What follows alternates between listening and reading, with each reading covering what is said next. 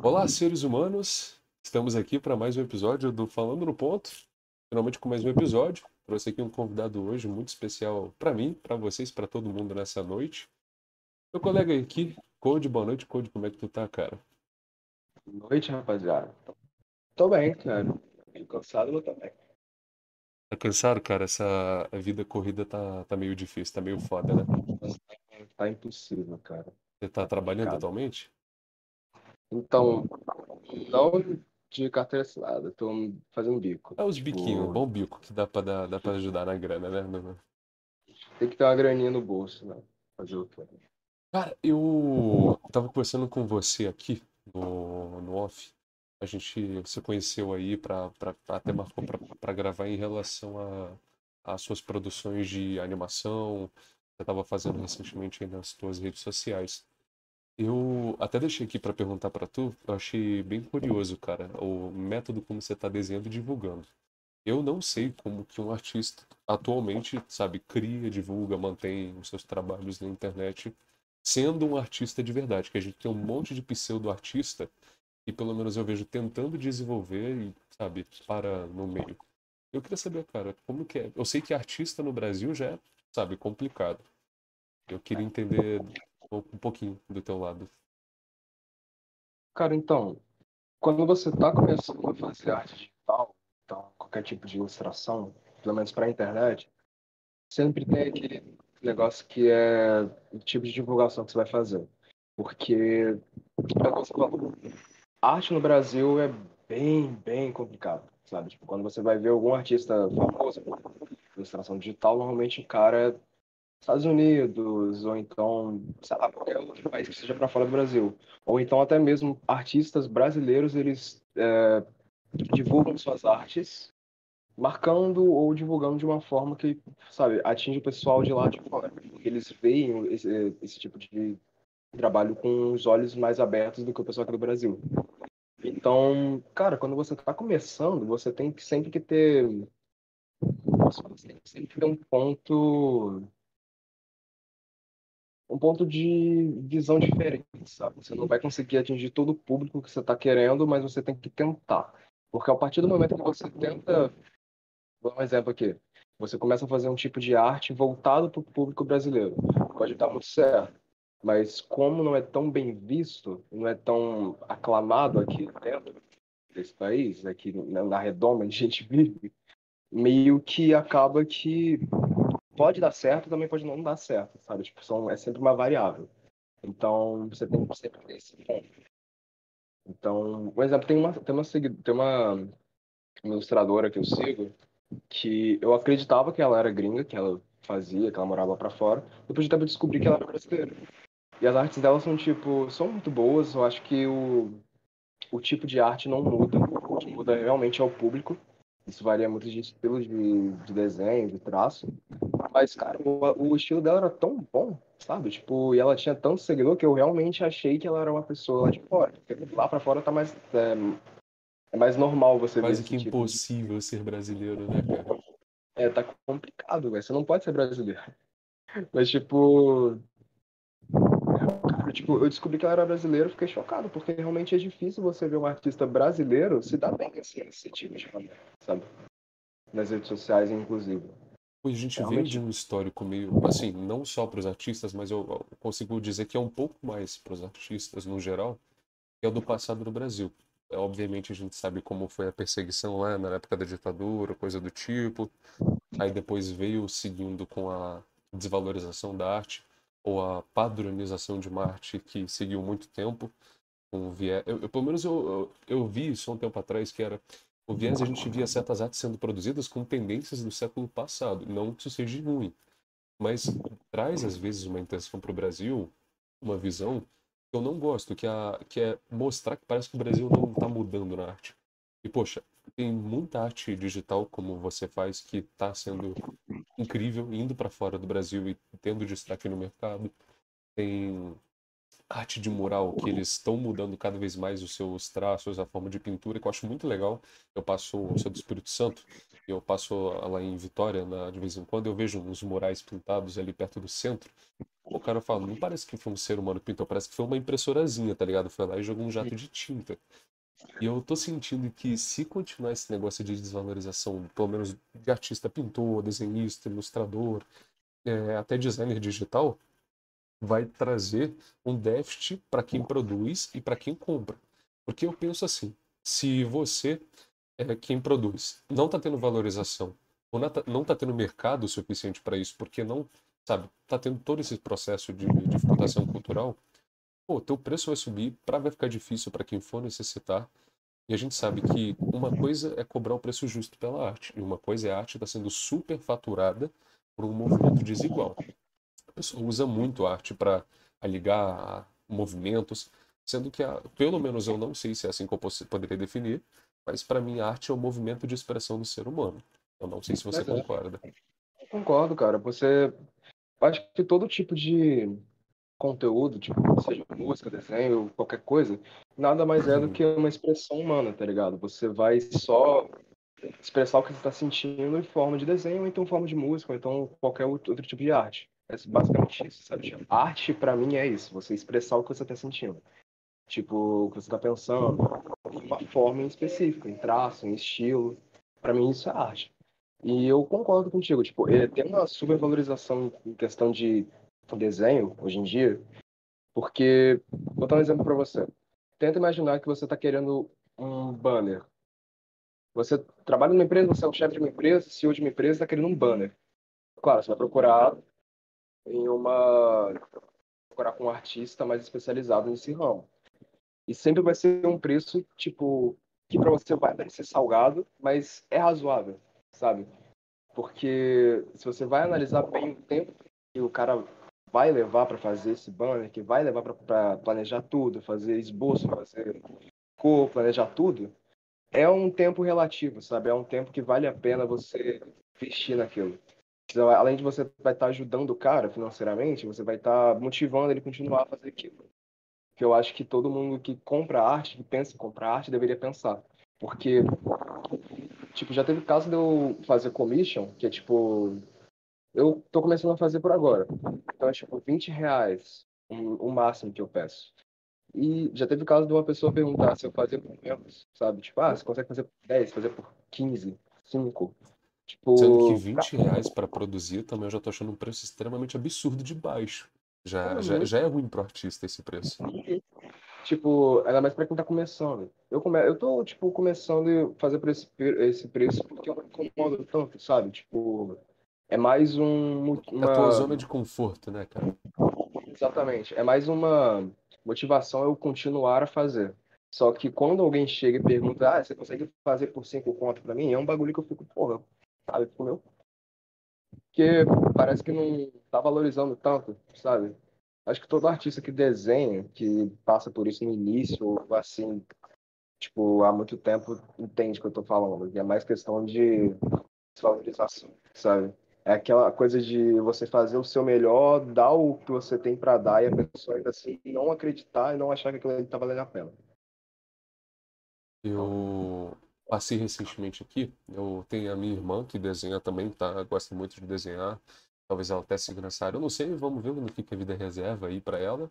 Mas eu conheci alguns amigos meus que eram desenhistas. Uns eram desenhistas casuais, como todo mundo desenha por, por querer, e outros trabalhavam com isso. E eu via principalmente, cara, como o, o artista, ele parece ser um alvo de escampo. Eu não sei se isso faz sentido, mas é aquele negócio, o cara vê um artista e fala, pô, tu faz banner, eu troco por divulgação, ou faz isso, Nossa. eu te ajudo com jabá, que, sabe, é, é, um... Querendo ou não, é... Querendo ou não, é muito chato. Você tem que ser, de, como se diz, ser de teu trabalho, bota traço, bota não sei o que, bota tudo, troca por divulgação?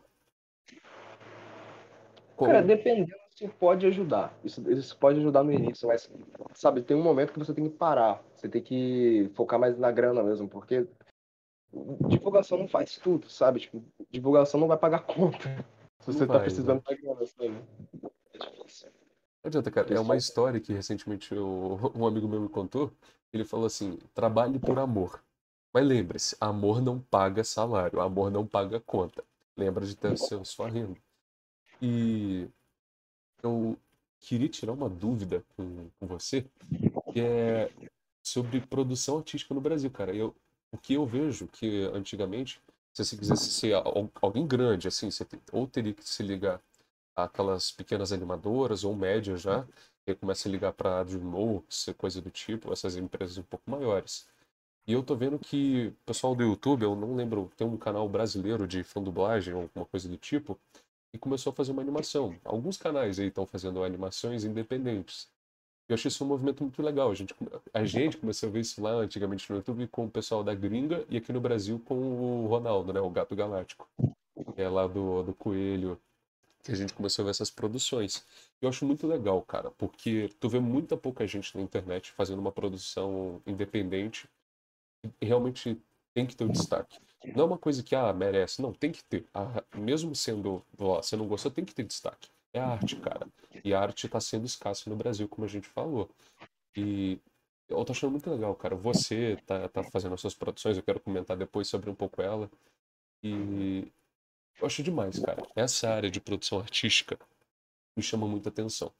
Como você disse, eu vejo algumas animações do Brasil e se tá com a legenda em inglês não tá falando que é Brasil, quase eu penso, pô, veio da Pixar, algum animador da Pixar, coisa do tipo. É uma qualidade que o pessoal se dedica.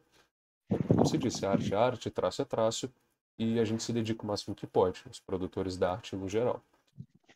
E, poxa, eu, eu queria conversar com tu, cara. Qual foi a doideira de entrar nesse ramo, da, de você começar a postar as tuas artes, cara? Porque por isso que eu te trouxe, cara. Por um único motivo. Tu fez uma arte muito bolada do Manuel Gomes. Cara, tipo, acho que todo mundo que desenha começa assim, tá ligado? Tipo, ou se não for assim, é um pouquinho, puxa um pouquinho pra esse lado. Quando eu era moleque, eu sempre rabiscava. Tipo, eu pegava um caderno, tanto que tem muito desenho antigo que eu encontro, tipo, um caderno da minha mãe, guardado aqui em casa. E, tipo, sei lá, são uns rabiscos muito errados, sabe? Muito errado.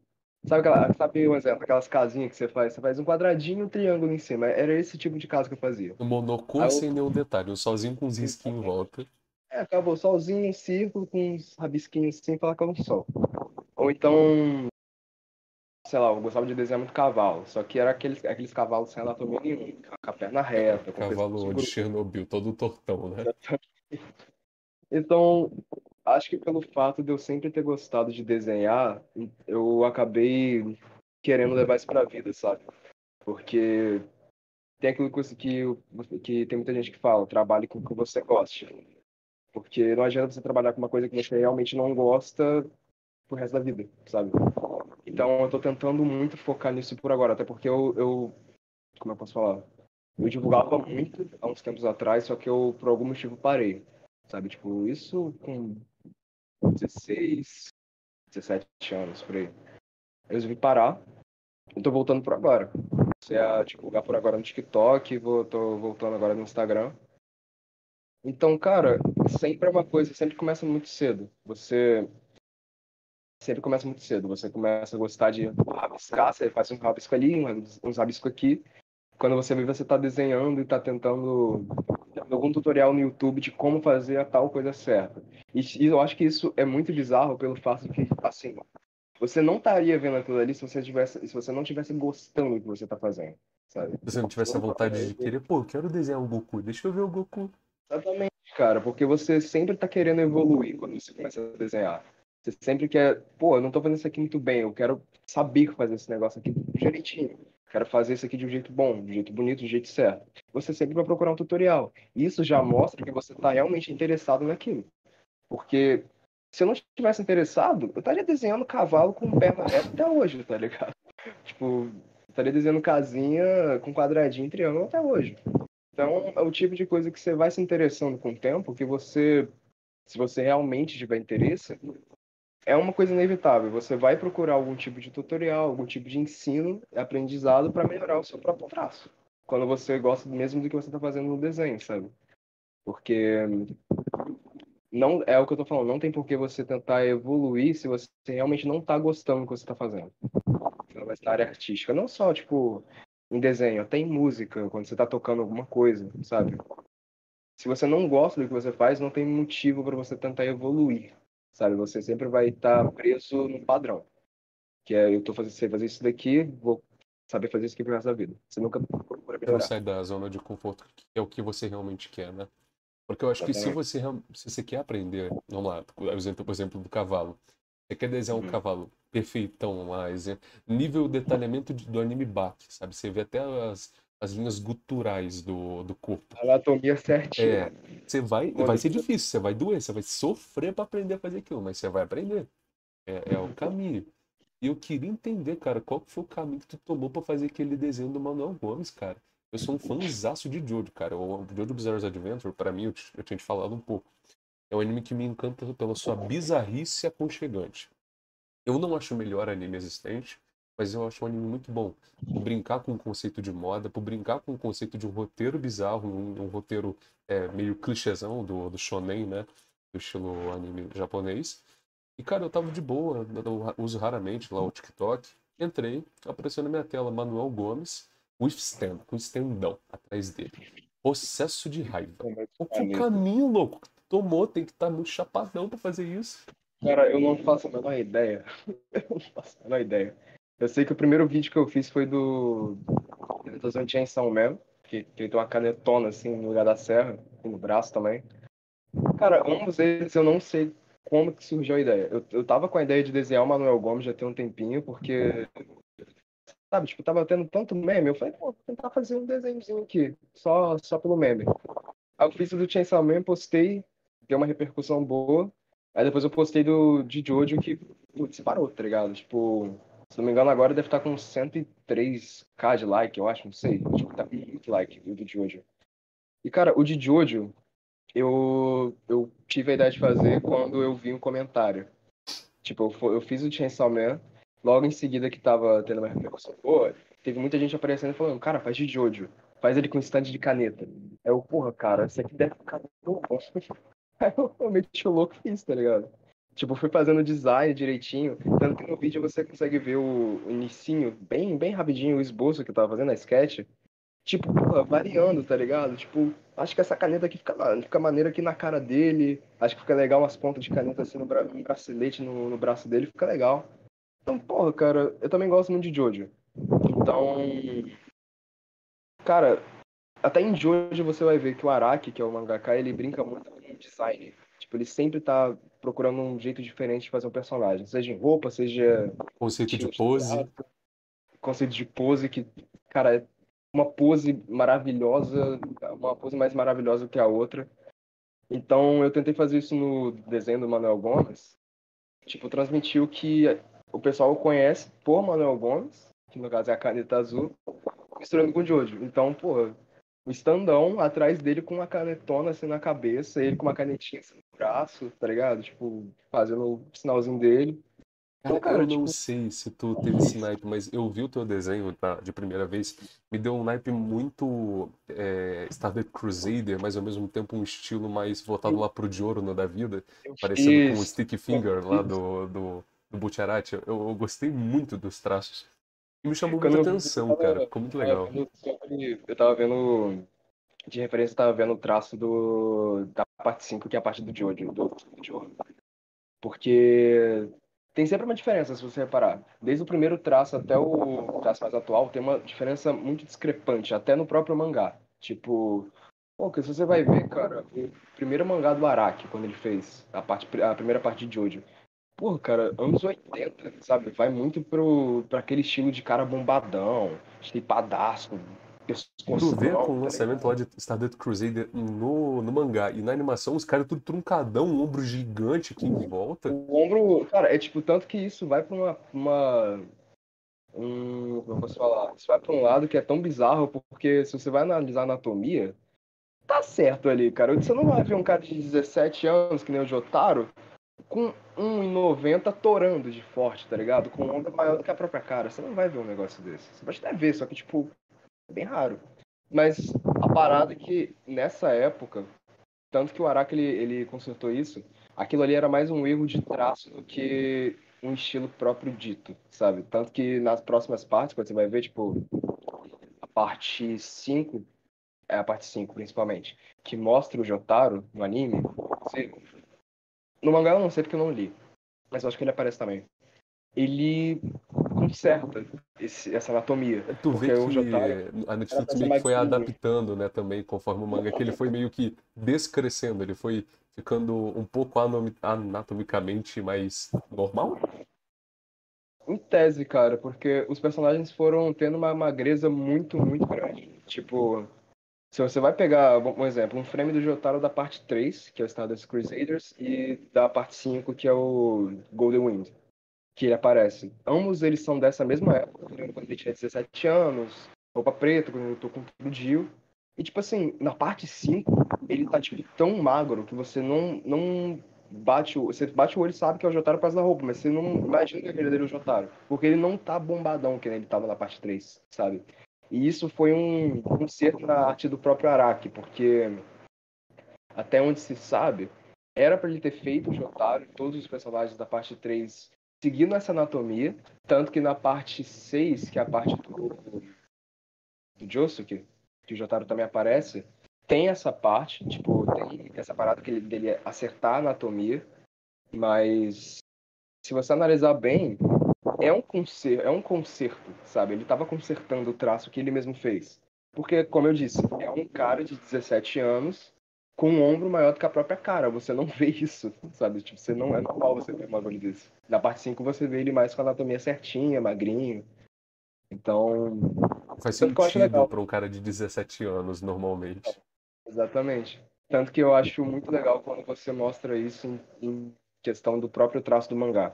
Porque, como você disse, a Netflix ela vai mudando junto com o traço do mangá. Então, eu acho isso uma coisa muito boa. Porque mostra que o próprio Araki foi mudando muito o traço de Jojo com o passar do tempo. Porque, pô, o Araki tem quase 70 anos, pá. Ele faz o Jojo desde de 1980, sabe? Tipo, é bem velho o Jojo. Então, claro que você ia ver uma mudança de traço, da, da primeira parte até a atual, que tá, é a parte 9, se não me engano, de Jojo Lens. Então, tipo, tem uma mudança de, de estética, de traço muito grande. E, cara, eu não sei você, a gente falou do traço, da mudança, que o Araki, que é o autor né, da, da franquia de JoJo's Bizarre Adventure, a Netflix está trazendo. E ao mesmo tempo que eu vejo que um sonho meu de ver Jojo lá do mangá sendo animado, às vezes eu fico triste, cara, porque eu olho as produções que a Netflix faz algumas vezes aí de alguns animes. E eu não sei você, cara, mas eu, eu olho algumas produções que elas fazem, algumas adaptações, o live action de Death Note tá aí pra provar. E como de vez em quando algumas empresas podem falhar de vez em quando. Não quer dizer que sejam horríveis. Eles é que são ruins. Eu queria entender, cara. Eu, eu, eu não sei se é assim que se chama, eu ouvi falar em algum momento sobre é, Vale da Estranheza ou Vale da Bizarrice, uma coisa do tipo. É aquele princípio onde tentam fazer uma coisa ou adaptar de algum lugar e chega naquele ponto que fica, sabe, estranho aos nossos olhos. O Vale da Estranheza basicamente é um, é um ponto em que você tenta se aproximar do que é real, mas você bate o olho e você sente que não é real. É quase como você vê um exemplo que muita gente usa. O. Como é que é o nome que ele Expresso Polar? Não sei, eu acho que é Expresso Polar. O cara, é um molequinho que ele vai pro. Ele entra num trem e vai visitar o Papai Noel. É um filme assim. Eu sempre assisti desse filme. Tipo assim, eles usam rotoscopia, que é aquele, aquela técnica de colocar uma roupa, detectar movimento e fazer um CGI por cima, ou então um desenho por cima. O pessoal usa isso muito em anime para movimento, para fazer um movimento mais realista. Mas o traço, o, o Vale da, da Estranheza, ele cai nesse ponto de que você tenta fazer alguma coisa muito parecida com a vida real, só que tá tão parecida, mas ao mesmo tempo não está tão parecida, tá tão real, mas não tá tão real, que você consegue enxergar isso e você se sente meio. Sabe? Você, sabe, você sente que tá uma tipo, coisa. Tá real, mas não é real. Não era Exatamente. pra estar ali, né?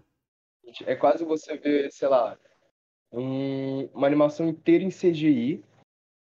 Só que eles mudam. Tanto, vou dar um exemplo que eu vejo muito em vídeo quando o pessoal fala de Vale da Estranheza. É a própria Disney, ou empresas de animação assim sempre que você vai ver uma animação em 3D, os personagens têm, tipo, boca pouco maior, um olho um pouco maior, que vai mais para a área do cartoon. Mas ainda assim mantendo uma textura realista. Você sabe que aquilo ali não é real, mas tem tanto traço de realidade que você aceita. É uma coisa mais confortável. Agora tenta imaginar, sei lá, Operação Big Hero, com uma animação daquele tipo, porém com o rosto do personagem, dos personagens ali, tão parecido, tão perto da realidade que você fica desconfortável. Você sabe que aquilo não é real. Você sabe que uma pessoa real não estaria fazendo aqueles movimentos e não estaria naquele ambiente, daquele jeito.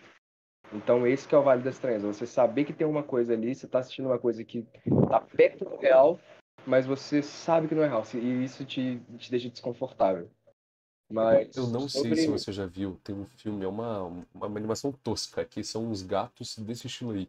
Uma animação beirando o Vale da Estranheza. Tentaram pegar um gato humanoide, eu, talvez alguém conheça, mas é um. Pegaram alguma, alguns gatos, transformaram em humanoide, basicamente um furry da vida, e uhum. replicaram esse Vale da Estranheza. Você via, sabe, o pelo do, do animal se mexendo. Acho que esse filme é Cats se não é, me engano. É Cats, é isso aí mesmo. Cara, Cats é bizarro, porque. Vamos começar que não era nem pra ter um filme de Cats, porque Cats é um, é um musical da Broadway. Os caras meteram que queria fazer um filme. Ok, tranquilo. Só que os personagens são gatos. Você não consegue fazer gatos humanoides andando de duas patas com o corpo e o rosto de humano, sabe? Isso funciona na Broadway porque é maquiagem. Você sabe que teatro é uma coisa mais irrealista, você consegue levar aquilo ali numa boa. Mas você não consegue levar aquilo ali como um CGI em um filme, sabe? Eu, eu acho que mesmo se eles trocassem toda a anatomia dos gatos, colocassem gatos de verdade andando de duas patas, eu acho que não funcionaria, sabe? Tipo. Por causa do formato? É tão, é, é, exatamente, é tão bizarro que você não consegue, sabe? Um exemplo, você consegue ver o gato de botas numa boa. Porque não é um gato de verdade que ali. É um gato em animação. Tem traços ali que são puxados pro real, mas você vê que é cartoon. Então você aceita aquilo dali. Você não vai ver um gato não de duas patas. Mas em um filme live action, onde tem que ter CGI o mais realista possível, não funciona. Você não consegue fazer um gato com pelo super realista andando de duas patas. Você não consegue, sabe? Tipo, fica, fica fora do, do comum, fica fora do aceitável. Então, cara, enquete é bizarro, cara. Os caras tentaram fazer uma coisa que não, não, cara, não tinha. Desde o roteiro, até a aparência, a cinematografia do filme. Eu, eu não sei quem consegue engolir um filme daquele, com todo respeito. Claro, cara, Eu não sei nem como é que aquilo ali passou pela supervisão dos caras, velho. Tipo, de verdade. não dá. É bizarro, é bizarro. Porque, tipo, todo filme e obra, eles têm que ter um, um supervisor assistindo para ver se tá ou não aceitável, se tá ou não palpável. Eu não entendo o que, que se passa na cabeça daquele cara que ele fala, isso aqui tá maravilhoso, pode, pode sim. Pode é obra-prima, pode passar. Isso aqui vai ter pode, top 2 de bilheteria do momento. Se liga, ó. Ele caiu. E... Cara, é impressionante. É impressionante. Cara, eu, assim, a gente falou do Vale da Estranheza e tu falou do, do Gato de Botas, né? Tu viu alguma coisa relacionada ao Gato de Botas, o filme que tá tendo agora? Eu assisti, eu assisti o eu filme. O que tu achou do filme, cara?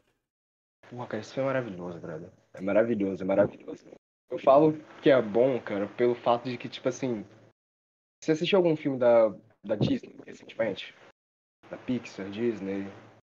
Cara, eu, assim, eu reassisti, se é que conta, eu reassisti Souls. Que foi uma temática que eu gostei muito. Ah, sei, Souls. Sei. Eu gostei de Soul. Soul eu, acho, eu gostei mais por conta das músicas, que tem, tá, muito, tá muito voltado pra música. Eu toco tipo, piano, então eu gostei de Soul mais por conta das músicas. Mas, cara, se você vai ver uma, anima uma animação mais recente da Disney, ou até mais antiga, sabe? Sempre é o padrão. Tipo, animação padrão, roteiro padrão, nunca, eles nunca tentam mudar. E Gato de Botas 2, cara, como eles, como a DreamWorks, eles, eles tiveram muito tempo, desde o primeiro até o segundo, para fazer um filme, Cara, roteiro é bem melhor do que o primeiro. Tipo, é disparado, a melhor história que tem no Gato de Botas. Do filme, da, da franquia de Shrek também. E. Porra, a animação é tão linda, cara. A animação é de Gato de Botas, eu não sei te explicar, mas eu tenho uma sensação no Gato de Botas. Eu vi até isso no vídeo do Gaveta, aquele carinha old do YouTube. Que é como uhum. se fosse a aplicação do, do Aranha Verso do Miles Morales É como se fosse Sim, um- sim. aquele estilo de animação, só que um pouco mais adaptado pro Gato de Botas. Dá uma uma sensação mistura. de, sabe? Porra, eu não sei te explicar. É, é um estilo bonito. Cara, é lindo. É lindo. É você ver um 3D misturado com um 2D funcional, sabe? Tipo, tem, tem um tipo de nomenclatura que muita gente, que quando você tá trabalhando na área de desenho, você consegue entender que é retículos. São tipo faisquinhas. Tipo, um exemplo. Um personagem tá assustado. Sempre aparece aqueles uns três risquinhos na frente do rosto dele, pra demonstrar que a pessoa tá assustada. Então, cara, tem muito disso no Gato de Botas 2, quando ele, sei lá, tá. Um exemplo aqui, pra lembrar de um exemplo. Quando o lobo ele tá riscando as lâminas deles no chão, saindo aquelas faísquinhas. As, as faíscas não são em 3D. Os caras eles animaram aquilo ali, tipo, você consegue ver que é um traço de pincel, tipo, muito rapidinho. Então é muita mistura que funciona, sabe? Funciona muito bonitinho no, na, na proposta do filme. Que nem no, no Aranha Verso. Tipo, é um 3D misturado com um 2D, porém de um jeito tão funcional que você só vê e fala que é maravilhoso, sabe? Tipo, é incrível aquele Os estúdios de animação. estão convertendo aos poucos, né, já pra esse estilo, pelo que eu tô vendo.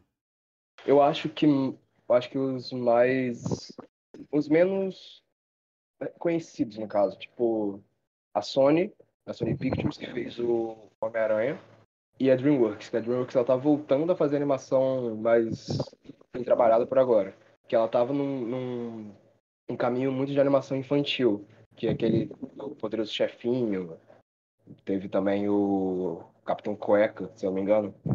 Então, tipo assim, ela tava voltada a fazer animação mais infantil, animações que não davam tanto e eles estão fazendo isso por agora. Cara, o Gato de Botas, ele, ele, se eu não me engano, ele não passou em questão de lucro é, Avatar, mas questão de crítica, tipo, na primeira semana já tinha 95 de aprovação da crítica, tá ligado? Então, tipo assim, é uma animação que você, se você assiste, não tem como você não gostar, cara. Tipo, é, é impre- é impossível você não gostar daquela animação, porque é muito bem feita, cara, é muito bem feita.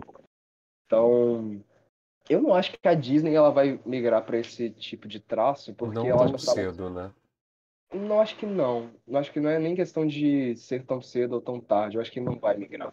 Mas pelo fato de que, tipo, a Disney em si ela já tem um tipo de animação padrão dela, sabe? É o traço que você fala, Disney. Você vê e fala, é, aquilo. É, exatamente. Tipo, tanto a Disney quanto a Pixar. A Pixar, a Pixar em si, eu acho que ela muda. Eu acho que ela consegue mudar. Tanto que vai ter um filme que vai lançar esse ano, acho que é esse ano, que é Elemental, que é tipo um, é um, uma- é um foguinho com uma aguinha. Tipo, é um, é um mundo onde só tem elementos, tipo terra, fogo, água, ar.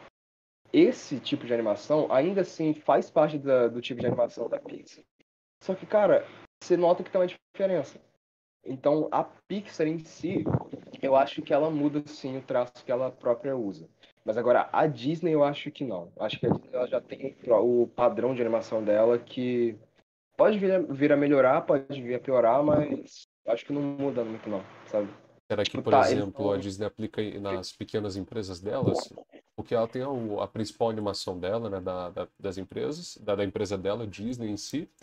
Tem as marcas, eu gosto de usar de exemplo para isso, talvez o, a Marvel, né? A franquia à parte. Seria muito legal ver o estilo Miles Morales se expandindo para o universo Marvel. Pô, tu, tu, tu- tu ia ter o gibi na tela, que são os efeitos de balão que a gente tem no gibi sendo aplicados. Ia ser muito legal. A gente quase viu isso, se não me engano, em What If, o IC lá da série deles, que começou a trazer um estilo de animação um pouco mais diferente. E também, na minha opinião, tá um pouco mais legal do que só aquela animação 2D clássica. Tipo, a animação em Warif eu gostei. Tipo, É um 3D diferente. Só que ainda assim, se você reparar bem, parece que foi feito muito na preguiça. É. Sabe? Tipo, não tem tanto trabalho, não é tão Mas no trabalhado. modelador 3D, colocaram uma shaders. Uhum, Eu senti isso também um pouco. É mais por conta da. É mais pelo, por conta do. Do tipo de animação em si, sabe? Tipo. É porque, cara, pra Disney, eles não estão se preocupando tanto com qualidade sim com massa. Eles estão mais com quantidade. Tanto que, tipo, qualquer filme que você vai ver, o roteiro é o, é o mais preguiçoso possível, é o mais básico possível. Tem um vilão, ah, o vilão é assim por causa disso, disso, isso. Tem sempre a motivação. Tanto que tem muita gente, tem muito vídeo da gringa mesmo que o pessoal fala, Eles botam lado a lado, tipo, vilão da Disney e vilão do Gato de Botas 2. É, vilão da Disney, ah, eu sou mal, mas tive motivo pra ser mal. Aí tem aquele João Trombeta do Gato de Botas 2, eles. Ele só é babacão. Tipo, não tem motivo pra ele ser malvado. Ele só é malvado. Tipo, então acho que é uma variação muito boa, cara. E principalmente pra Marvel, eu acho que ficaria bom, sim. Porque acho que. Cara, é porque.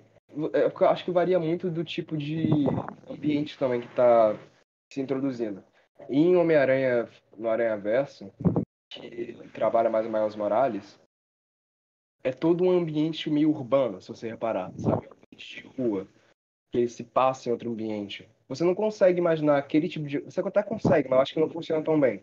Aquele tipo de animação em um filme focado no Peter Parker, sabe? Porque o Peter Parker, ele, ainda assim que seja urbano, não é tão, sabe, voltado para para a área do hip hop, para a área do, do do rap e tudo mais, que é o Aranha Verso, pelo fato do personagem principal ser voltado, estar em volta desse desse tipo de de conteúdo, sabe? Que é o Miles Morales. Então, acho que isso varia muito do tipo de ambiente que você está trabalhando o seu, o seu trabalho, sabe? O seu tipo de arte, ou então mídia. Eu acho que varia muito o ambiente. Então, dependendo, pode até funcionar, cara, né? tipo, em alguns filmes da Marvel. Pode acontecer, eu gostaria muito de ver algumas animações específicas do tipo, como você falou, claro, se encaixando no ambiente que fique legal aos nossos olhos. E eu também vejo não só da parte visual, claro, mas da parte do roteiro. Eu tô sentindo que a Marvel, a Disney, como se diz, está sofrendo atualmente um déficit em roteiro. Algumas séries aí tão meio, sabe, desleixadas, eu vou dizer assim. Eu até tenho um grupo com o pessoal da minha cidade aqui que converso, uns amigos meus aí, e a gente conversa sobre Marvel, coisa clássica aí de nerd. Marvel e DC. E a gente está comparando recentemente alguns lançamentos. Eu não sei se você viu Quantum Mania ou, e a Blasfêmia do Modok que foi aplicado. É o, ah, a melhor adaptação da Marvel até agora, com certeza. E, pô, a Marvel tá sofrendo um déficit em CGI e em roteiro. E a DC tá sofrendo em não resetar o universo deles e tentar aplicar um universo novo de heróis. Eu gosto muito dessa área dos heróis, mas eu sinto que a gente tá pecando muito, cara. Marvel, como eu disse, tá falhando demais com erro besta em CGI. Tem o quesito de mercado, de estar tá faltando produtor e manipulador de CGI que a Marvel argumentou. E do lado da DC, que eu não sei sua opinião ainda, mas são os filmes, as tentativas de filmes. E desse arco da Liga da Justiça, eu acho que o, poucos dos filmes que deram certo foi o Snyder Cut. E não vai ter continuação do estilo de animação, do estilo de produção no caso da, daquele filme. E, pô, cara, é triste ver algumas produções, cara. É triste, eu não sei se. Avatar 2, tu, tu viu alguma coisa? É, Nossa, cara. Cara, é, é, bizarro. Hoje em dia tá todo mundo voltado mais pra, pra quantidade em vez de qualidade, tá ligado? Porque, cara, se você vai ver qualquer filme da Marvel hoje, pelo menos a fase 4 que teve, porra, nossa, cara, sabe? Tipo, é, é tão é porque eu acho que todo mundo, toda empresa, quando começa a fazer sucesso, cria esse padrão. Tipo, a DC criou um padrão Marvel, criou um padrão Disney, é, a própria DreamWorks. Então, assim, se você ficar focado nesse padrão, uma hora cansa, sabe? Uma hora vai cansar. Você não vai ver, você não vai aguentar ver todo o filme de herói do mesmo jeito e falar, nossa, esse filme aqui tá maravilhoso. Que nem, cara, enquanto Mania, quando assisti, cara, é, nossa, discrepante o que fizeram com o modo aqui, mano. Tipo, nem questão de CGI aqui. Cara, descaracterizaram tanto o personagem. Não é o modo que é um cabeçudo é. numa cadeira elétrica. Não, não existe mais modo. É um cabeçudo que trabalha pro. Ele só trabalha pro Kang, basicamente. Tipo, o Kang fala, mata, ele vai lá e mata. O cara que é, tipo, na, nas HQs é um cara tão inteligente, cara. Ele, tipo, ele é bizarro de inteligente. Eu, teve um vídeo que eu assisti hoje mesmo, que falava que ele, ele o modo aqui como um vilão principal funcionaria tão melhor quanto como, como, do que quando o Kang, tá ligado? Porque, cara, ele tem muita. Ele tem muito. Muita bagagem com ligação com muito personagem. Dá pra interligar bem na, na, no CM, né? No próprio jogo do, dos Avengers que no, teve. Aquele ele Nossa. Ele era o vilão, tá ligado? Então, tipo. Cara, é bizarro, mano. Como é que a. Nossa, mano, a Marvel faz esse bagulho que não dá pra entender, cara. Não dá pra entender, não dá pra entender. Não dá pra entender. É aquilo, eles estão focados mais na quantidade do que na qualidade. Eu acho que seja possível ter algum filme novo da Marvel que seja bom. Tipo, que seja bom nesse, nesse meio que tá tendo por agora. Mas. Não sei. Sabe, eu acho que nunca vai ser aquilo que foi até Vingadores Ultimato, sabe? aquele tipo de coisa. Eu acho que não vai ser mais. Eu senti Acho também que... a Disney tá, tá tentando mudar a fórmula da Marvel, mas não tá colando mais, eu acho. Cara, não dá.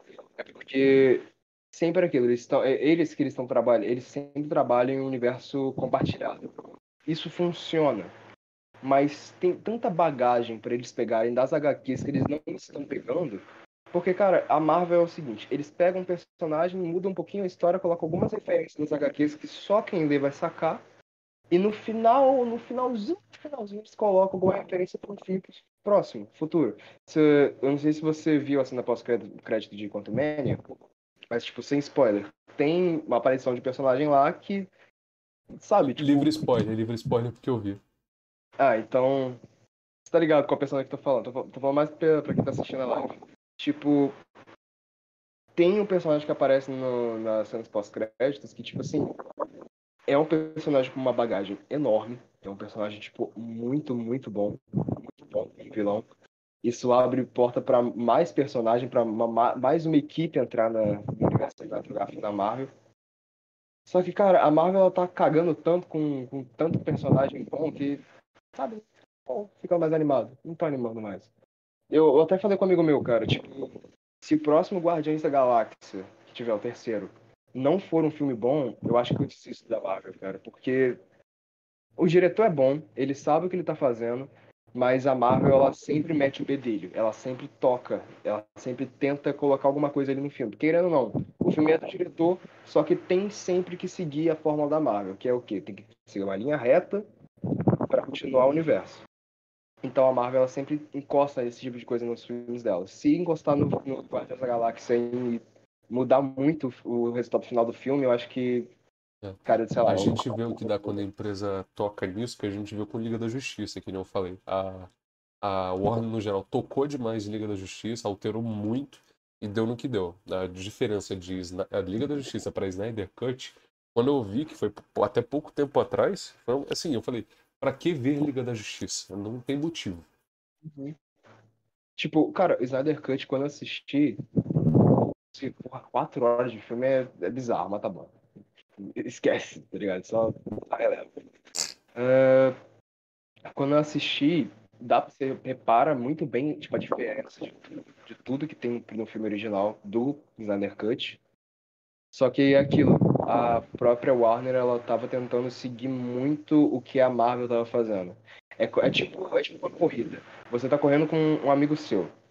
Só, e você vê que tá, esse amigo seu tá na frente. Tá tendo muito mais aplauso pro cara que tá na frente. E você tenta seguir a mesma linha, tenta chegar perto dele.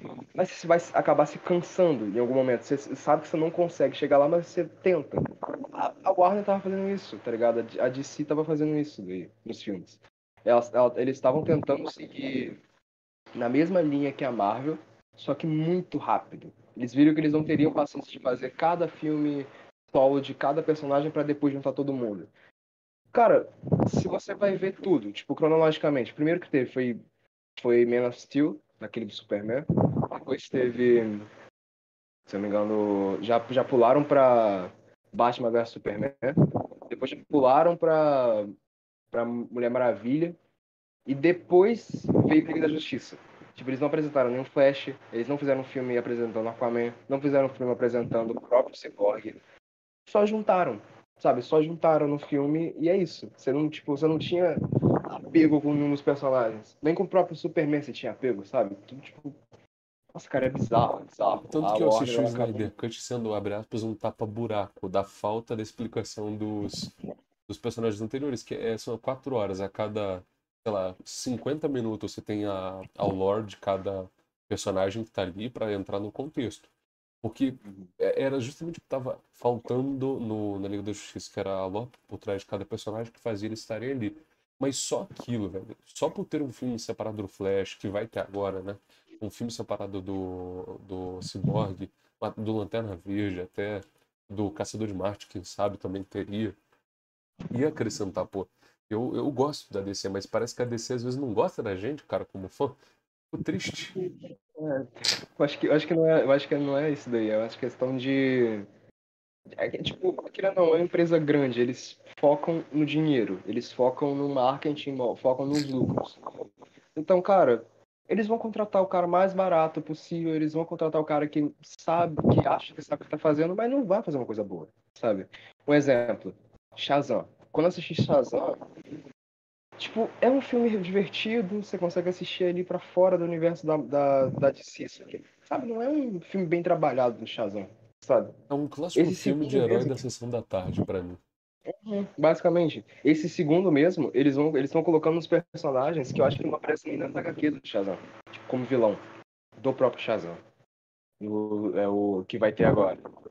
Shazam 2. Eu, tem algum subtítulo, só que eu não me lembro.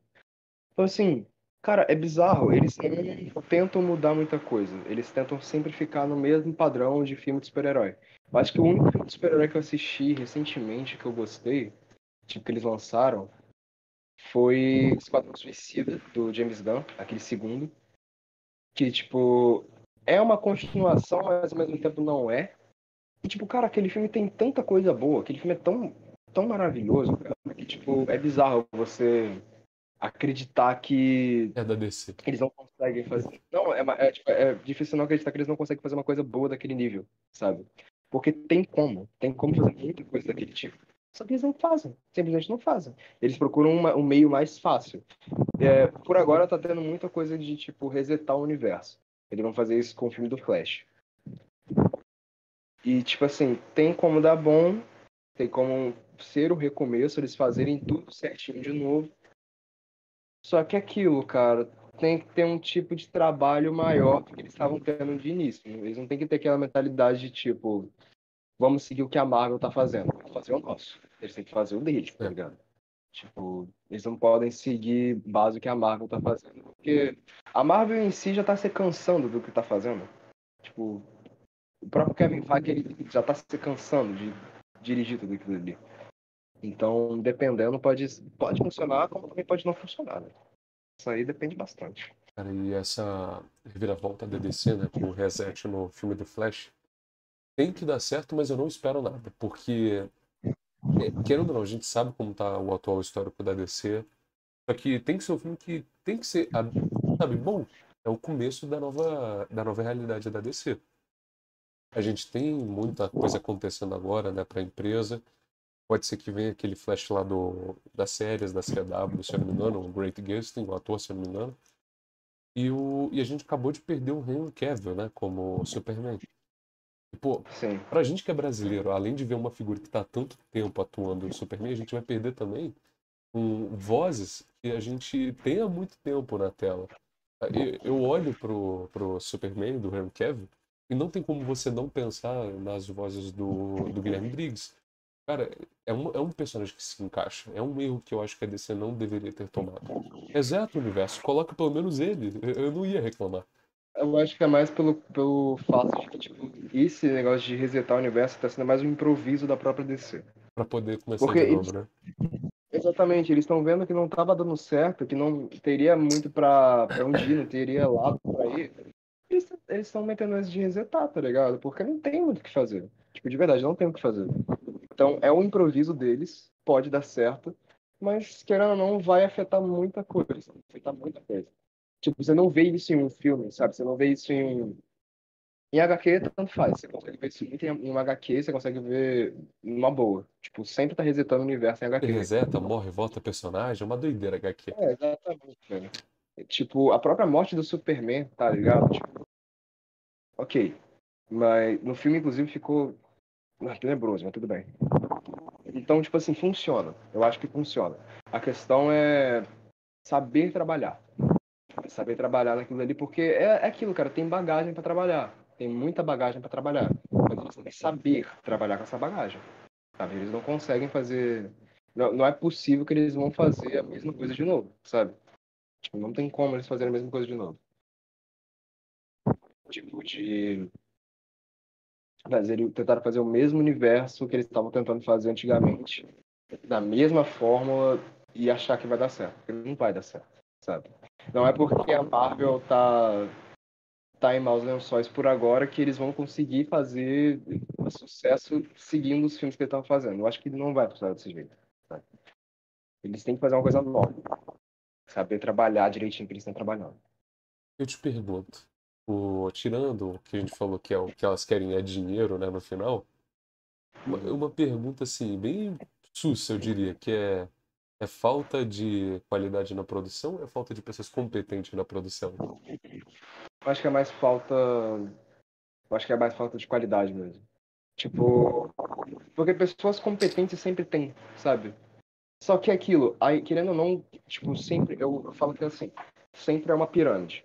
Tipo, tem os funcionários, CGI, roteirista, tipo, não, não exatamente nessa ordem, mas querendo ou não, quem tá em cima é a própria empresa. Então, que a empresa exige, é, exige sobre o diretor, o diretor vai ter que acatar. Sabe? Que, o que a empresa exigir sobre os produtores, os produtores vão ter que acatar. Então é mais falta de qualidade mesmo, porque gente competente tem. Você pode ver até o próprio James Gunn.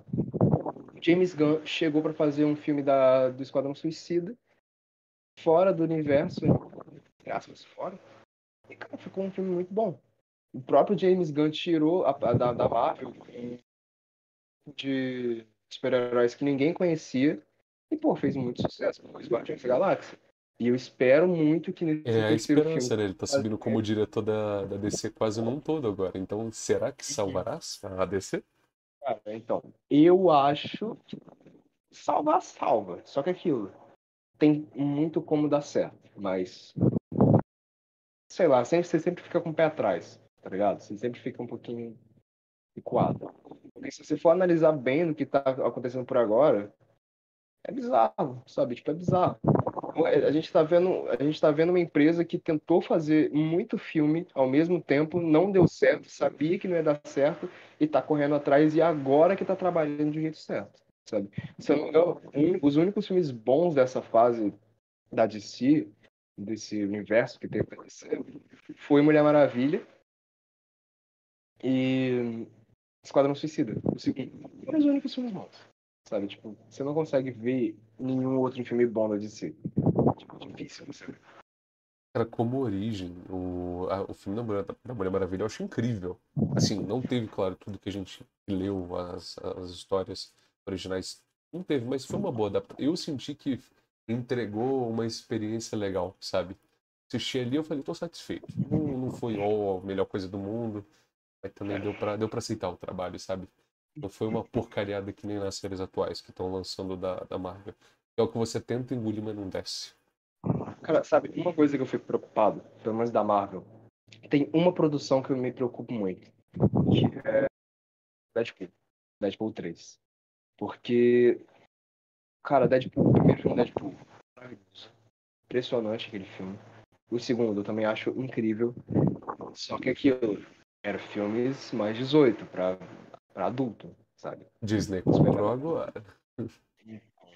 Tipo, o próprio Kevin Feige ele falou que vai ser uma, uma, um tipo, vai ser um filme mais 18. Tipo, vai ser uma, uma, uma adaptação, adapta, é, adaptação mais 18. Seguindo ainda os filmes do Deadpool normal.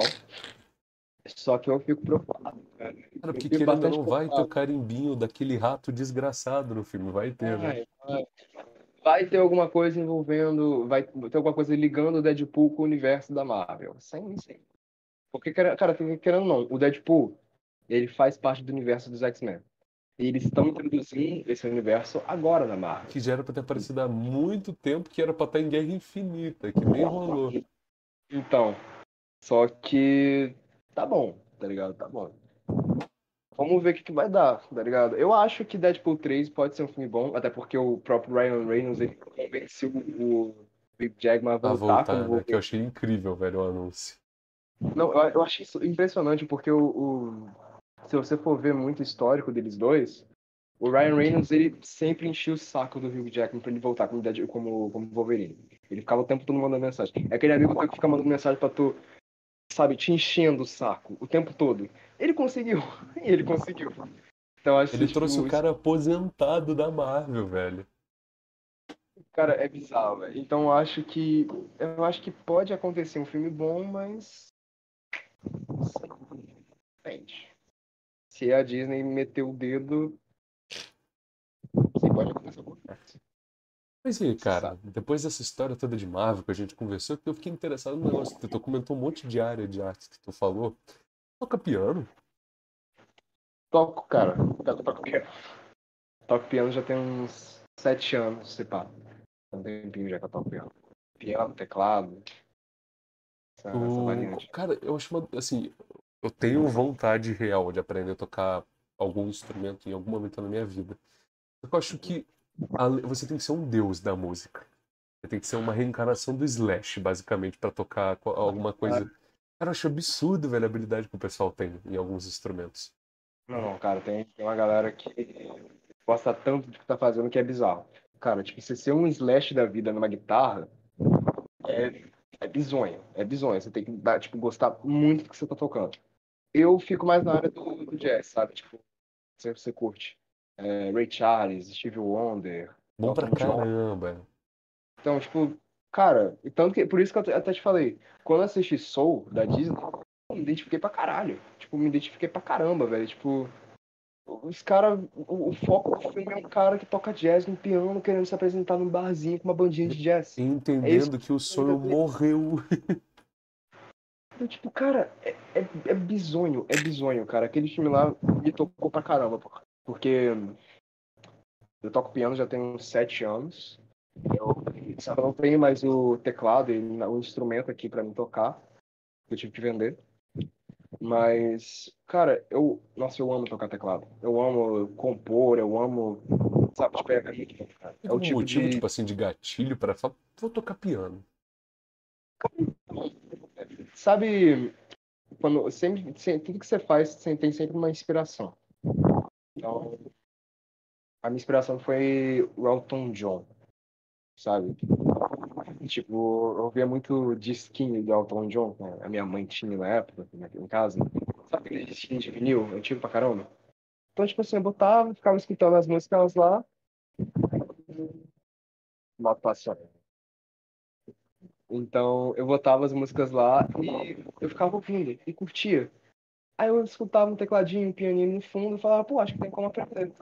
Aí meu pai comprou um tecladinho infantil da Casio, pequenininho, sabe, com, com poucas teclas. E foi aprendendo, seguindo daquilo ali, sabe? Tipo, com o tempo eu fui aprendendo, depois eu migrei para um, um piano, que, que tem a tecla mais pesada. E, cara, é muito bom um exemplo. Quando tem um evento, principalmente aqui onde a gente mora, que a gente mora no, no Espírito Santo. É, Quando sempre tem algum evento, e, um exemplo, no shopping Sabe? Da, da, da velha que tem, tem piano lá.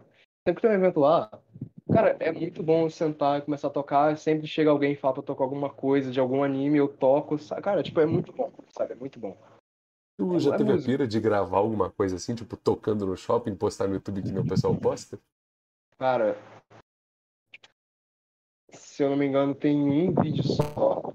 Porque, tipo assim, a maioria dos vídeos que eu tinha, eu perdi junto com o meu celular, o celular antigo, eu fui assaltado.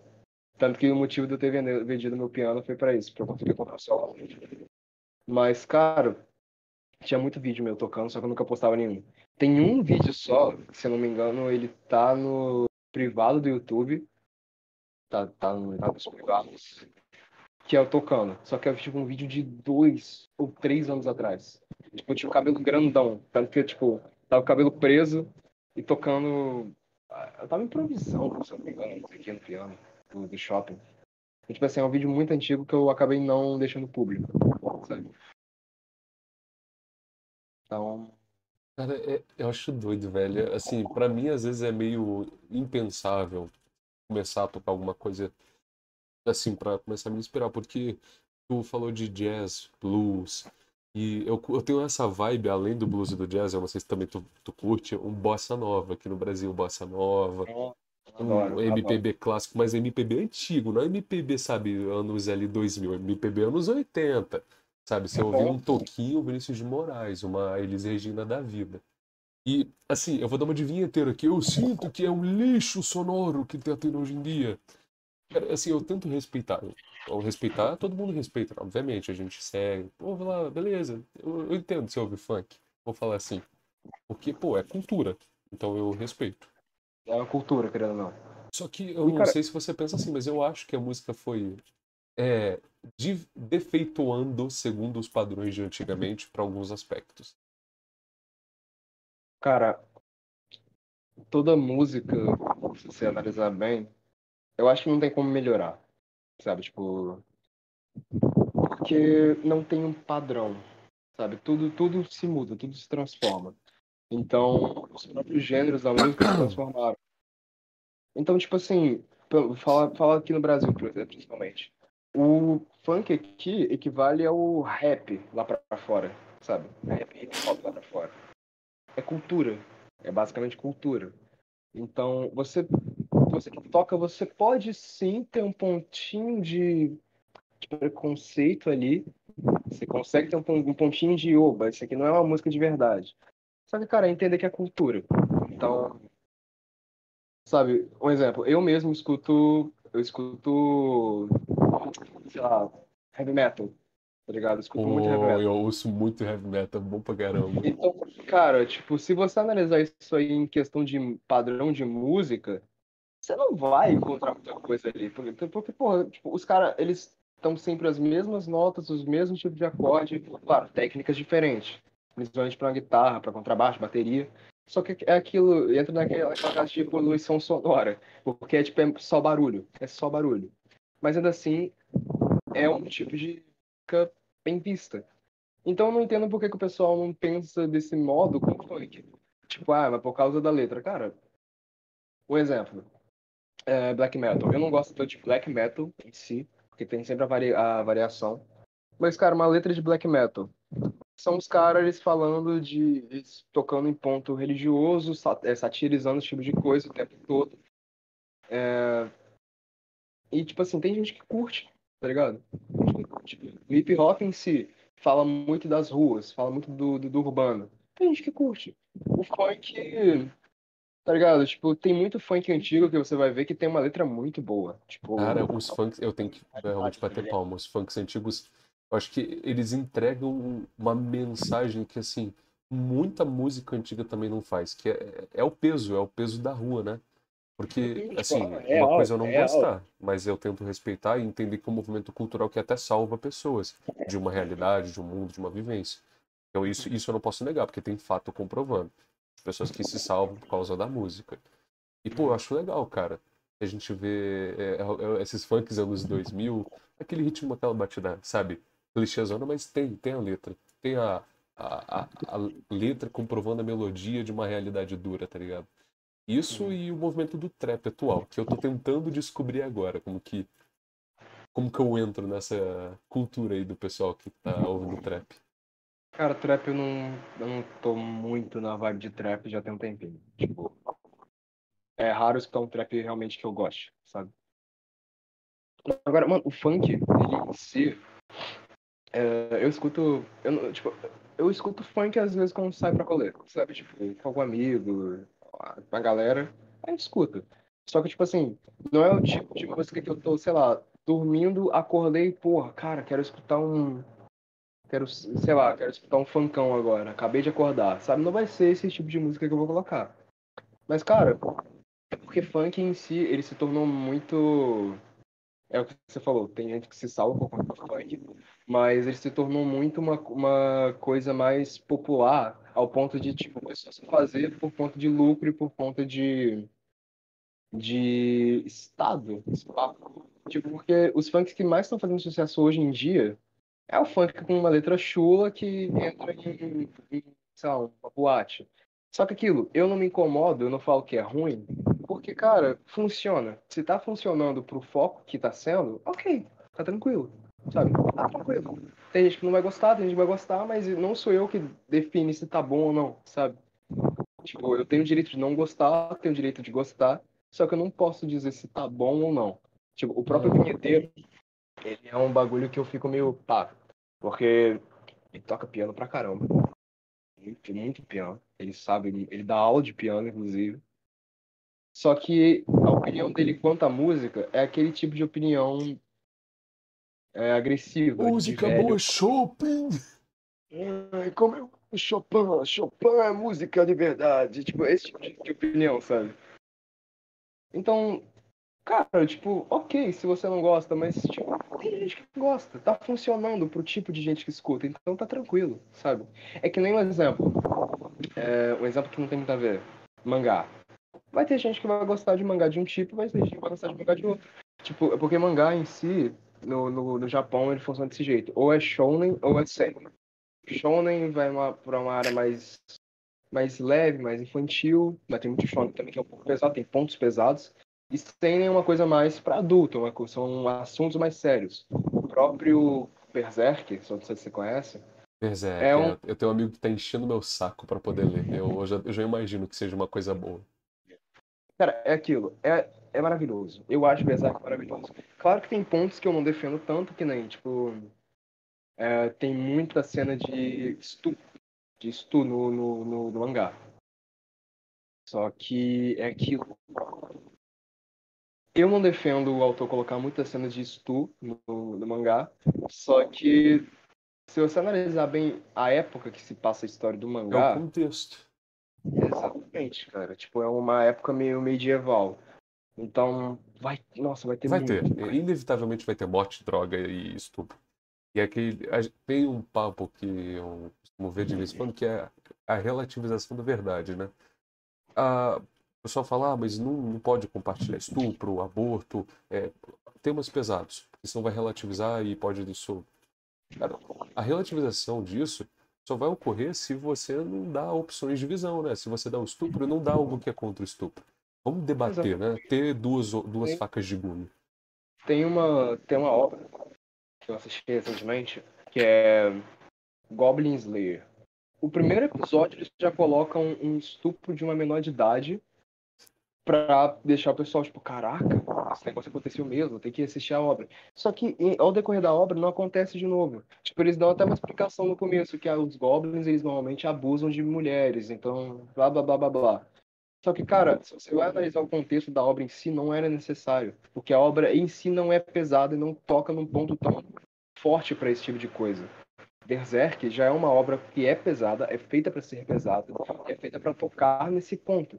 Então vai ter coisas pesadas. Tipo, é, um, é, uma, é uma obra que está recheada de morte, tá recheada de violência, é um ambiente pesado, é um ambiente muito pesado. Então, tipo, casa, sabe? Tipo, funciona naquele ambiente.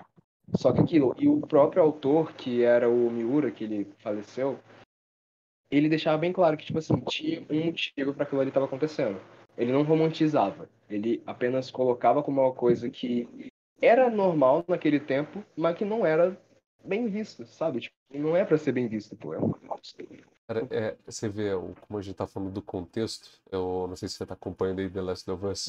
A série tá lançando aí, inclusive tem episódio amanhã. E amanhã ou domingo, mas whatever. É, a série, ela retrata numa passagem do jogo, né, da adaptação do jogo, o, a homossexualidade, relação a explorar os conceitos da humanidade. Explorar como humano, as áreas do humano, da, da curiosidade, do medo e, e do, da paixão. E na série, teve claramente, tiveram que ter pessoas falando da adaptação do homossexualismo do jogo na série. E, pô, eu, assim, eu vi recentemente com um amigo meu, que é de um vídeo de alguém do YouTube, não sei se foi do Cross, mas foi alguém falando sobre. Não existe o termo lacração, existe o termo roteiro ruim. Quando uma, um movimento cultural vai ser usado e é ruim, não tem pauta para ser discutido, vai ser um roteiro ruim. Não é porque é, é um tema cultural, é porque foi um roteiro ruim que não soube aplicar o tema cultural. Em The Last of Us, o pessoal quebrou a cara de coração, porque viu a série aplicando num contexto diferente, um tema, uma pauta legal, e ainda com um roteiro maravilhoso, esplêndido. É uma adaptação diferentaça do jogo. O pessoal dos games adorou a maioria, mesmo sendo diferente. Ou seja, é uma adaptação bem diferente que o próprio público casual antigo gostou. E é como eu disse, não vai existir lacração. Para de ser besta. É roteiro ruim e roteiro bom. Se você não defende, você está sendo um pouquinho preconceituoso. E nem o caso da gente estava falando da música lá no funk, né? Eu acho que isso, principalmente em roteiros e mídia em geral. Cara, eu concordo com esse tipo de coisa de como é que posso falar o nome pra isso? É... Sabe, colocar minorias numa obra, sabe? Representação. Eu concordo com a representação de minorias em obras. Seja a representação da cultura negra, seja a representação da cultura LGBT. É... Mas é aquilo, você tem que saber fazer, você tem que saber manejar e manobrar esse tipo de coisa, porque senão acaba caindo num ambiente que é ruim, sabe? Você não consegue levar uma obra a sério que está querendo falar sobre feminismo com personagens o tempo todo falando que homens são igual a cocô. Você não consegue levar uma coisa dessa a sério. Então, tipo, tem como você fazer isso de uma maneira certa. Tipo, o próprio homossexualismo em si. Você consegue colocar isso em uma obra de uma maneira natural. Você não precisa deixar escancarado que você está tocando no ponto sobre o homossexualismo e como isso, aquilo ali afeta a vida de tal personagem que é, é o vale da estranheza do roteiro, né? Você, você queria mostrar que tá Exatamente. ali. Mostra de forma natural, porcaria. Uhum, tipo, cara, é porque você vai ver isso aí na vida real, é uma coisa que é recorrer. É uma coisa natural. Você sabe que o homossexualismo existe e, não, e tá tudo bem, tá ligado? Tipo, tanto faz. É uma coisa que é Mas normal. Não vai afetar cada a minha vida na sua, é... cada um, com, sua, cada um com, sua, com a sua no final, né? É, não, não comparando. Não é questão de cultura. Mas culturas existem e ok, tá, sabe? Tipo, é normal você ver uma cultura diferente da sua. Assim como é normal uma pessoa ter uma sexualidade diferente da sua. Tanto faz, sabe? Tipo, não, é, não vai afetar a sua vida. É a vida da pessoa. Então é uma coisa normal. Só que o pessoal não trata isso em séries como uma coisa normal. Eles tratam isso como uma coisa diferente que tem que ser discutida. Concordo que tem que discutir. Só que de uma maneira boa, uma maneira certa, uma maneira normal, tipo como acontece na vida real. Se você é uma pessoa que é homossexual, um exemplo, que o pessoal gosta de tratar em sério. Tem uma pessoa que é homossexual, que é gay, o pai ou a mãe não aceitam. Isso é que acontece na vida real você pode tratar isso de uma maneira 100% natural. Tipo, falas ou então ações de alguns personagens que influenciam tal coisa. Mas não precisa tratar isso a série inteira. O foco do personagem não precisa ser ele é gay e os pais não aceitam a série inteira, sabe? Esse não precisa ser o foco. Porque não é assim na vida real, sabe? Ninguém é 100% problema na vida sabe? Tipo, uma pessoa gay não vai passar só por isso, não vai passar só por esse preconceito, sabe? Ela vai ter a vida dela. Isso vai ser um empecilho na vida dela, ok, vai ser um, um passo atrás da vida dela. Só que, cara, não é desse jeito que funciona. Você não tem que tratar desse jeito. Tipo, por exemplo, na série da She-Hulk. Tipo, teve muita gente falando que tinha lacração. Só que, cara, é aquilo. É uma personagem feminina em uma série que pô, ela é feminina, então vai ter que ter muita coisa mais em volta sobre feminismo e machismo em si. Então, a personagem é uma personagem com poder do Hulk, só que mulher. Então, tipo assim, funciona. Isso tem como você tratar isso de uma maneira funcional. Só que eles trataram isso de uma maneira muito, muito, muito escancarada. Por exemplo, tem a fala que ela diz que ela controla melhor a raiva porque ela é uma mulher. Ela tem que controlar a raiva sempre que algum homem assumir pra ela na rua e o Bruce não, sabe, tipo, é, é uma comparação que não funciona. Você não, você poderia, eles poderiam tratar isso de uma maneira ok na série, sem ser tão escancarado, sem ser tão escrachado, sabe, tipo, direto. Porque, cara, você consegue imaginar que, pô, ela sofre mais porque ela ser mulher, ok. Mas você não precisa deixar isso. Vou falar, peraí. Não, não, verdade, né? Você não precisa deixar isso de um, de um jeito tão direto, sabe? Tipo, com ela falando o tempo todo que, ai meu Deus, eu sofro porque eu sou uma mulher. Ok, a gente sabe que esse tipo de preconceito, esse tipo de coisa acontece na vida real. Mas você não precisa deixar isso tão direto numa série, porque acaba caindo num ponto que o público vai reparar que você só tá querendo lacrar por cima da série. Você tá querendo.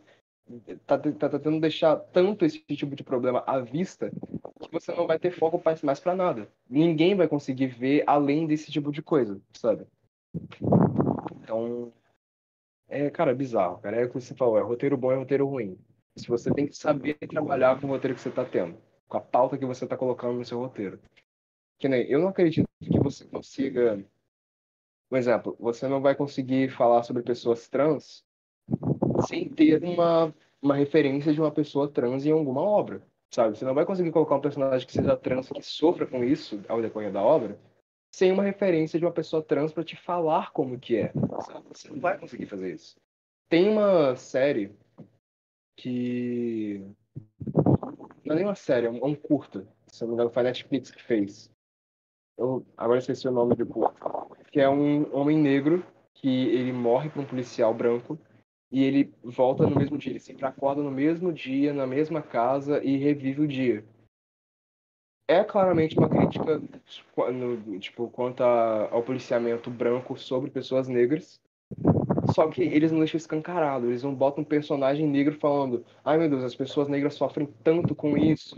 Por que policiais brancos são tão assim, são tão racistas?". Cara, o foco ali da série é mostrar. E eles mostram. Tipo, o foco da série é mostrar e eles mostram. Então, tipo, não é necessário você colocar um personagem negro falando que pessoas negras sofrem, porque você já sabe disso. E se você vir isso em ação, você vai entender, você vai digerir aquilo ali de uma maneira mais natural, sabe? Tipo, você consegue digerir de uma maneira natural. E a gente falou aí, né, de incluir as minorias, cara. E eu acho isso bem, como você falou, é, é defender a pauta da forma como ela deve ser defendida na vida a gente em si já tem aquela discussão de, de lado político, de religioso, que abre mão para muita gente tentar debater. E você criar mais uma, mais uma aba do livro para debater isso, só com uma aba mal feita. Porque, claro, existem as diferenças de pensamento religioso e político. Só que, ao mesmo tempo, se você cria uma nova versão desse pensamento, onde pode priorizar ou valorizar um lado, você acaba que cria o preconceito, você gera o preconceito aí. Porque se você cria, vamos lá, um livro ensinando alguma coisa, as pessoas vão ler o livro e vão pensar daquele jeito para examinar o livro. Então, se você cria novas versões, elas vão examinar conforme essas versões. Esse, para mim, é o medo. É uma grande obra, uma grande produção. Criar uma obra relevante o suficiente, um conteúdo relevante, que, que sabe, traz um modo de pensar errado, de certa forma. Um modo preconceituoso virtuosamente errônea de trazer a visão sobre algo. Eu acho que tem uma obra que trabalha muito bem isso, que é o próprio filme do Pantera Negra. Tipo, você não precisa de um diálogo do personagem, de um, de um discurso dele, para você entender que aquele povo ele é visto como diferente, sabe? Porque é um povo é, africano eles vivem uma redoma totalmente escondida do, da, do, do mundo real. E o próprio filme trata isso. Porque o próprio T'Challa, ele tá querendo abrir comércio com o mundo exterior. E o Wakanda com o mundo exterior. Porque o Wakanda pro mundo é a mais potente nação. Só que pelo é, como o mundo trata ela, o Wakanda tem a, a sua repressão. Exatamente, cara. Então você consegue colocar esse tipo de ponto numa obra você consegue atingir o foco que você está querendo atingir de uma maneira natural, sem ter um personagem falando abertamente o tempo todo que a gente sofre por conta que o mundo em si é racista. Você não sabe, você não precisa colocar um personagem falando isso de uma forma tão direta, sabe? Então funciona muito. O Makanda funciona muito. Funciona tipo, pra caramba. E é sem diálogos, no caso. Tipo, o próprio ambiente do filme já te coloca dentro disso. Então você já entende, sabe? E. Cara, eu não sei se, se provavelmente você já deve ter visto alguma coisa relacionada sobre Wakanda Forever, o Pantera Negra 2. Eu acho que foi, assim, não foi um, obviamente, tá numa época, tava numa época meio ruim da Marvel, mas foi o legado que o Wakanda precisou ter nos filmes. Porque quando o Wakanda entrou nas telas, eu senti, cara, já não era mais uma obra do Pantera Negra, não era mais uma obra sobre uma nação super evoluída, tecnologicamente preparada para super-heróis. Era, era uma, uma nação preparada para evoluir e ao mesmo tempo mostrar a, o potencial da África, a cultura da mãe África, sabe, do, do, do continente africano no geral. Acho que foi um, realmente um dos trabalhos mais lindos que poderia ter da Marvel é, para divulgar. Claro que, querendo ou não, é para ganhar dinheiro, a gente conversou sobre isso, é realidade, é um preconceito isso já, mas é, é lindo. Você vê a dedicação da produção de trazer toda essa representatividade africana. E agora nesse filme de Wakanda Forever, com a, a morte né, lá do Chadwick Boseman, que não pôde mais assumir o, o personagem principal, você vê o mundo real entrando de uma forma natural num filme. É, foi uma adaptação da vida real que impactou. Teve a morte do, do ator afetando no roteiro do filme. Mas ao mesmo tempo eles trouxeram de uma forma que eu considerei natural. Claro, foi totalmente diferente da realidade original que a gente esperou. Mas foi, foi uma obra que impactou, teve sua relevância. E eu conversei isso não, sabe, só sobre o Wakanda, sobre produções no geral. Teve produções referentes à cultura afro que deveriam ter maior destaque. Produções referentes ao Brasil ou países, pra, sabe, a, subir a cultura local. Porque é o que precisa. O Cidade de Deus. Para mim, é uma obra-prima. Cidade de Deus. Bizarro. Cidade de Deus consegue mostrar. Eu assisti Cidade de Deus só acho que duas vezes. E foi numa época que eu não entendia tão bem, sabe? O que, que o filme representava. O que, que era o mundo, né? Exatamente. Então, só que, cara, hoje em dia eu entendo muito bem como é que é. E assim, Cidade de Deus, cara, é bizarro, que ele mostra muito bem o mundo do crime e o mundo das favelas em si de uma maneira que a gente entende, sabe? Tanto que tem, tem muita gente que fala que, tipo, gente de fora, que fala que, acho que Cidade de Deus e Tropa de Elite, sabe? Assiste e fala, esse filme é muito violento. Eu falei, cara, é a nossa realidade. Sabe? É a realidade que a gente é vive. É triste, mas é a realidade. A gente vive na realidade que é sofrida, que é complicada, que é violenta, mas é a realidade. Tanto que quando a gente assiste, a gente fala, tipo, caraca, isso aqui realmente aconteceria. Sabe? Eles conseguem adaptar isso de uma maneira natural, sabe? Tipo, aquela cena do.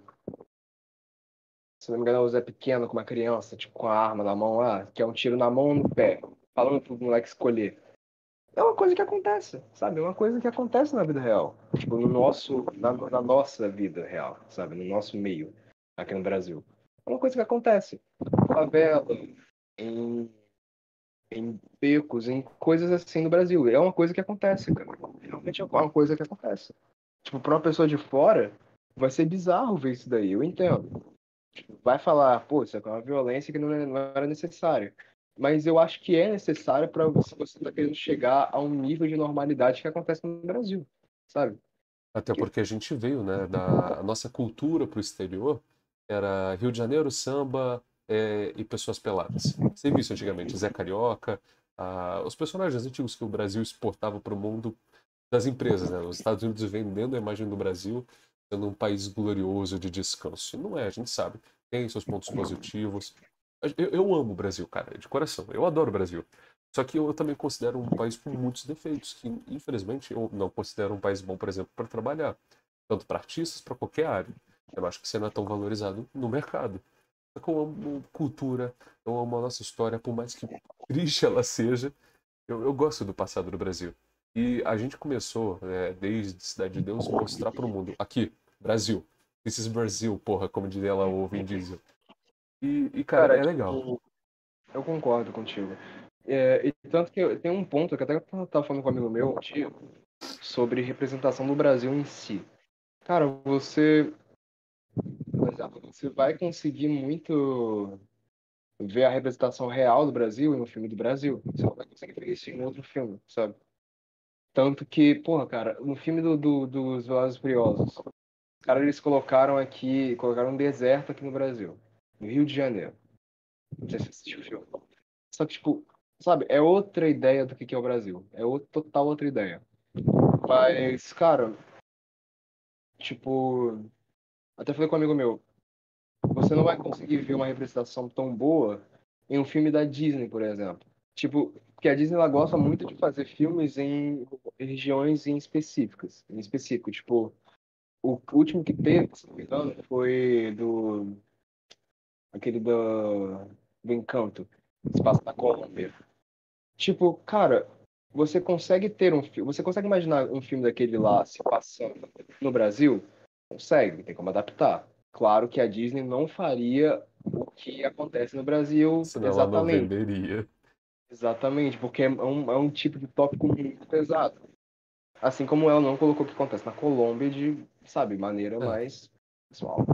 Mas eu acho que funcionaria e seria mais um, um apelo, um público brasileiro, porque, cara, você estaria representando um, um, um foco, uma galera onde não é bem representado em filmes, pelo menos em animação. Um exemplo, Rio. Rio você consegue ter uma representação parecida do que acontece no Brasil. Claro, de uma maneira É, muito exagerada. lúdica, mas que foi pra mim uma obra genial, o Rio. Cara, tipo, eu gosto de Rio. O primeiro em específico, o segundo é bom, porém. é. Agora, o primeiro, cara, ele consegue te apresentar muito bem como é que é o Brasil, de uma maneira cômica e de uma maneira que não seja tão pesado. Porque, cara, o Brasil não é só crime à torta direita, lá. Mas, cara, é claro, apresentado de uma maneira muito, muito exagerada, tipo, chegaram que todo mundo gosta de samba, todo mundo gosta do carnaval, todo mundo é isso e aquilo. Mas, claro, eu entendo que é uma maioria. Mas, cara, eu acho que eu adoraria se caso fizesse um filme focado no Brasil, com algum personagem brasileiro. E, sei lá, um exemplo, que nem pegando a ideia de. Personagem andando na rua, passando no meio de um grupinho, o pessoal escutando funk. Tipo, sem mostrar a letra, tipo, só a batida, sabe? Sabe? Tipo, seria uma coisa que se você se conectaria, você iria se conectar, seria novo, sabe? Seria uma coisa nova para se ver. Seria aconchegante pra gente, brasileiro, e seria o, a visão nova pra quem tá vendo de fora, né? Uhum, Basicamente, cara. Porque eu entendo que no Brasil tem muitas culturas, mas a principal que você, quando você fala de Brasil, você lembra? Ou é samba, ou é funk, é carnaval, futebol, principalmente. Então, cara, em Rio, eles conseguem transmitir isso de uma maneira muito cômica, muito boa. Se a Disney fizesse um filme assim, eu acho que eles, eles têm carga pra fazer um filme assim. Só que eles não sei por qual motivo eles não fazem. Tipo, de verdade, não sei por qual motivo eles não fazem. Complicado, cara, complicado. Cara, a ou não, gente, a gente tá numa, num déficit, né, de representatividade do Brasil. Claro, tem todas as culturas do mundo, mas eu gosto do Brasil, amo o Brasil. E eu quero ver o Brasil sendo representado. Eu, eu, pô, eu quero o Brasil bem, por mais que tá sendo difícil em muitos aspectos. Eu tô vendo isso evoluindo pra filme, pra séries. Teve a Cara, Cidade Invisível, se eu não me engano, também recentemente. Ah, assisti, assisti. Eu acho que vai ter segunda temporada, se, se, se não me engano. Acho Já que esse trailer, inclusive.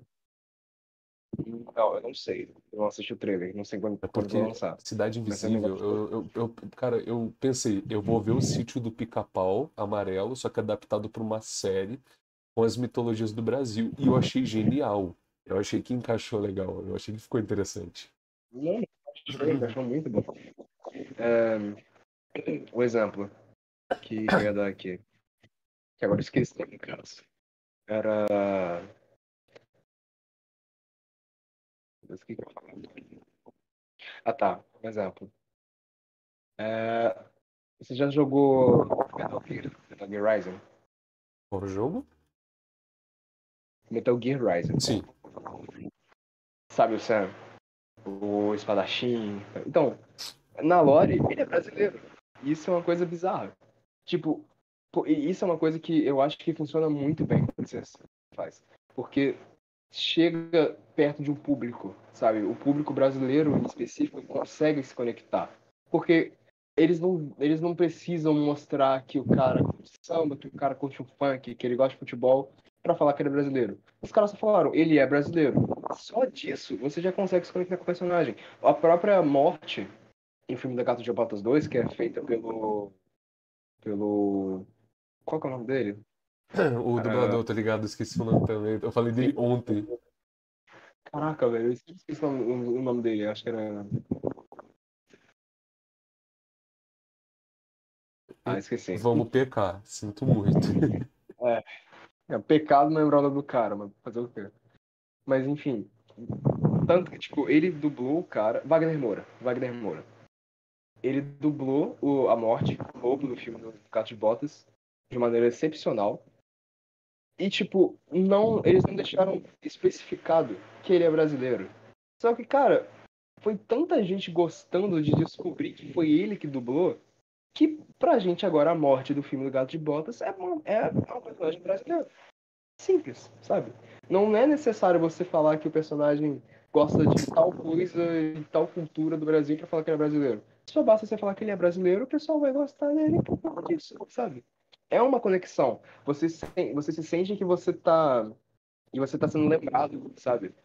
Porque, porra, onde no mundo que eles iam colocar um, um ator brasileiro para dublar um filme original em inglês, sabe? Tipo, ainda mais a gente que ela, a gente tem esse tipo de conexão com os atores de lá, com os atores daqui, no caso. Quando a gente vê um ator daqui fazendo uma série pra lá de fora. Foi a mesma coisa com o próprio Wagner Moura quando ele fez Narcos, sabe? Ele falando em espanhol numa, numa série, sabe? Então a gente sente esse tipo de conexão.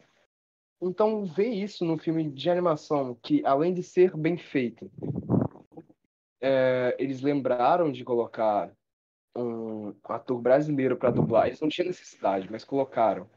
E ainda assim ficar bem feito, sem ser uma maneira exagerada, Forçada, né? é muito bom. É muito bom, cara. Você se sente realmente recompensado, sabe? Você se sente lembrado. Fala, porra, é brasileiro, na moral. Uhum, cara, é bizarro. Então que quando eu descobri, cara, eu não acreditei. Eu achava, eu achava que era meme. Porque do nada eu tava vendo a timeline, vejo a, a página da, da Universal no, no Instagram mostrando a dublagem do Lobo. Do nada, o Wagner Moura dublando o Lobo. Sabe, tipo, é bizarro. Você não consegue ver uma coisa assim. Você, você, você aceita de uma maneira boa, sabe? É, cara, realmente foi uma, foi uma, coisa muito, muito maneira que eles fizeram. Muito maneiro. Eu tô muito feliz como os filmes agora estão retratando o Brasil. eu tô gostando muito das séries que estão evoluindo aí pra como cidade visível. E eu também tô gostando dos jogos, cara. Eu sou o cara dos games também. Eu, tá jogando alguma coisa também? Cara, eu não jogo tanta coisa por conta que eu não tenho PC. Mas eu tento sempre ficar próximo, porque tenho muito amigo meu que joga. Então eles vão falar um exemplo, eles vão falar de algum assunto comigo. Eu sempre procuro saber a lore do jogo para saber do que, que eles estão falando, porque me interessa. Pra não ficar boiando, né? Exatamente. É, tem um amigo que ele, ele é muito fã de FNAF.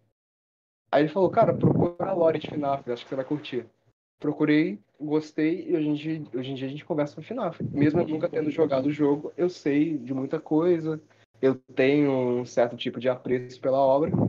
Que vai claro virar filme jogar... agora, né? Que vai ter é, filme, né? É. Eu tô hypado também, vai ser um filme interessantinho. Inclusive, eu tô preocupado como é que eles vão adaptar o próprio Purple Guy. Vai ter o, o Salsicha no filme de terror. É. Cara, vai ser o Salsicha como Purple Guy. Vai ser nossa, isso é maravilhoso, cara, cara sério. Mas, ô Cody, tu, tu conhece alguma coisa relacionada à Dumativa? Como assim? A empresa Dumativa aqui do Brasil? Cara, não, nada. A empresa, a Dumativa em si, eu acho ela uma iniciativa muito legal, cara, que é uma empresa de jogos. Tá crescendo, tá virando referência no mercado, já é referência no mercado brasileiro, tá criando jogos estupefatos, assim posso dizer. A gente, eu não sei se você conhece os Castro Brothers, lá o o Marcos Conhece. Castro. Então, tem a Lenda do Herói, que é a produção da Domative deles, que é genial. Tá em inglês também, mais uma coisa do Brasil pro mundo. Tem o, o jogo lá do Selbit, né? Da, do Ordem Paranormal, do Enigma do Medo, que é outro universo que eu também gosto muito. E, e é legal, cara. A gente tá. O Brasil tá evoluindo na representatividade. É sério. Filme, jogo, livro, quem sabe. Eu não tô vendo muito relacionamento sobre livro brasileiro grande mas em quesito livro científico, a gente teve o Covid, né, para comprovar. Fomos os primeiros aí a decodificar mulheres negras do Brasil, decodificar o vírus do Covid. Eu achei isso demais, cara. É, é o, o, fogo de ser brasileiro tá acendendo de novo, não vou mentir, Code. Cara, é porque, tipo, querendo ou não, tanto que teve, teve um cara que eu acompanhava, que recentemente ele tava. Que. Acho que deve ter visto a treta que saiu dele que é o cartunizando. Ele falando sobre React. Cara, tipo, o que mais me pecou ver ele falando foi ele falando, ele falando que tem vergonha de onde ele nasceu, sabe? Tipo, cara, ok, você não gostar da, da região onde você mora, não gostar da cultura, mas vergonha é uma palavra muito forte, sabe? Tipo, é. Você não pode, eu acho que, eu acho que tipo, é meio foda você ter uma vergonha de onde você nasceu, porque isso afeta todo mundo que você segue Principalmente quando você tem muito público. Ele tava beirando um milhão de, de seguidores, sabe? Então, ver uma pessoa que você acompanha falando que tem vergonha de onde nasceu, por mais que seja uma coisa dela, é um, uma coisa que, tipo, sabe?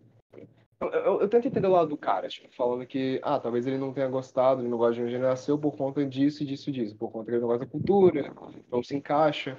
Mas, cara, é uma coisa, porque eu também não me encaixo na própria cultura do Brasil, sabe? Eu tenho meu, meu jeito de me vestir, tenho músicas que eu escuto que não são do Brasil, então eu não me apego tanto à cultura, sabe? Só que eu não tenho vergonha de ser brasileiro, cara. Porque, cara, tipo, eu, eu, penso assim, mesmo se, se você tenha vergonha, vai mudar alguma coisa? Se você não tem grana suficiente para sair daqui para outro estado, sabe? Não vai adiantar de nada. E mesmo se você tiver vergonha, para outras pessoas, você ainda assim é brasileiro, sabe? Ainda mais para que o mundo em si para fora do Brasil é muito xenofóbico com o pessoal do Brasil. Então, cara, se você é brasileiro e vai para os Estados Unidos, eles não vão te ver mais do que um, um brasileiro. Não adianta você ter vergonha de onde você nasceu. Você é brasileiro. Tipo, quando ele falou que ele tinha vergonha, do, ele se forçou a perder o sotaque dele, que claramente não funcionou, porque ele dá pra saber que ele do, do Nordeste. E aquilo dele ficar falando, se você viu direitinho, acompanhou toda, toda a treta que teve dele, dele falando português misturado com inglês. Cara, isso é uma coisa que fica tão nítida que ele não gosta de onde ele, ele mora, sabe? Tipo, que chega a ser vergonhoso ver uma pessoa assim, sabe? Tipo, chega a ser muito vergonhoso ver uma pessoa assim. Tipo, ok, se você gosta de misturar o português com, com inglês, o próprio Supla faz isso. Mas é o Supla, então o Supla pode. Ele é um artista, ele realmente ele zoa nesse quesito, ele transforma a arte no humor para fazer isso, uhum. então e cria música. Ele cria música com humor e arte. Então, é, tá no quesito. Mas eu, eu fiquei triste quando eu vi esse caso, cara. Também. Acho não. que o Supla em si, acho que o Supla em si, ele tem uma carga para fazer essa mistura, porque ele já morou nos Estados Unidos, sabe? Ele já tinha outra coisa, já tem outro motivo. Agora, quando você pega um cara que nunca esteve nos Estados Unidos, que apenas gosta da cultura de lá, e se diz ter vergonha de onde ele nasceu, fazendo esse tipo de coisa, falando desse modo, é uma coisa que você olha e você só, só se sente meio. Sabe, tipo, tá, por quê? Sabe, tipo, não tem motivo do porquê tá fazendo isso, mas. Tipo, fazer o quê? Sabe? Ele generaliza muito o que, que ele acha que deveria ser certo e o que ele acha que deveria ser errado. Tipo, principalmente os reacts. Todo react que ele falava, que ele, que ele dizia ser bom, era um react gringo dos Estados Unidos, de algum estadunidense fazendo. Então, tipo assim, é um, sabe, é um bagulho que é muito, muito errado, cara, é muito errado. É tipo, muito errado. Então, tipo, eu, pelo menos, para que, pra alguém que assistia ele, inscrito, sabe? Ver ele fazendo esse tipo de coisa é uma coisa de. Você se sente meio que traído, tá ligado? Pô, cara, como esse meio... cara tomou esse pensamento que eu não esperava, né? Tipo, é um pensamento tão arrogante que. Tipo, ok, você quer falar isso no off, fala, mas, tipo, é um tipo de opinião que você não deve expor, sabe? Tipo, é normal você ser contra e ser a favor a muitas coisas, mas tem coisa que você não deve expor que você é contra e tem coisa que você não deve expor que você é a favor. Eu concordo com liberdade de expressão, mas depende do nível. Por exemplo, o Monark falar que é, deveria existir grupo nazista no Brasil, ele pode enxergar como liberdade de expressão. Ok, se ele fosse desse jeito. Mas não é uma coisa que você deve dizer porque você sabe que não vai ter um tipo de repercussão com quem você está escutando. Ainda mais quando você tem esse tipo de bagagem, quando você tem esse tipo de público. Não é uma coisa que você deve falar, sabe? Tipo, realmente, só deixa guardado para si. Deixar guardado esse tipo de pensamento para você mesmo não é errado. É até melhor. Até melhor para você. Eu costumo dizer que eu também sou um, um pautista da liberdade de expressão da, de total forma, só que eu não sou doido de pensar que eu quero um Estado literalmente totalitário. É o que eu penso assim também. E também consigo pensar que, ao mesmo tempo que eu não quero um Estado totalitário, eu não quero que a sociedade esteja livre. Porque uma sociedade sem regras é uma coisa anárquica. na minha concepção interna, por pensamentos, não dá certo. E externar todo pensamento, claro que o Monark fez, tem o seu certo risco. Eu não penso que essas poucas palavras, poucas frases o tornem alguma coisa, mas vão te dar uma. vão te possuir de certos títulos. E esse é o risco de falar na internet publicamente, né, cara? Cara, é porque, querendo ou não, você tá deixando nítido o que você tá pensando de uma forma onde todo mundo tem, tem como escutar. É como você pegar um microfone em cima de um palco e falar o que você pensa sobre tal coisa, sabe? Você não pode, por exemplo, você não pode chegar, você pode achar que você vai conseguir subir um palco, uma carreata de carnaval, pegar um microfone e falar: Ah, eu não gosto de carnaval por causa disso, disso, carnaval é um cocô. Não vai conseguir fazer uma coisa dessa porque, cara, vai ser tanta gente ouvindo e vai ter tanta gente que vai discordar de você, principalmente naquele ponto, que, cara, é um tipo de opinião que você tem que guardar para você. Ok, você não gostar de certa coisa, ok, você não gostar do carnaval, ok, você não gostar de onde você mora, ok, você tem um tipo de pensamento que na sua cabeça é diferente do, do resto do, do pessoal do Brasil. Mas, cara, não deixe isso, esse tipo de coisa explícito, sabe? Não deixe esse tipo de coisa é, Externada. Exatamente, porque você sabe que pode, não vai ter uma repercussão tão boa. Algumas pessoas podem concordar, mas outras também não vão.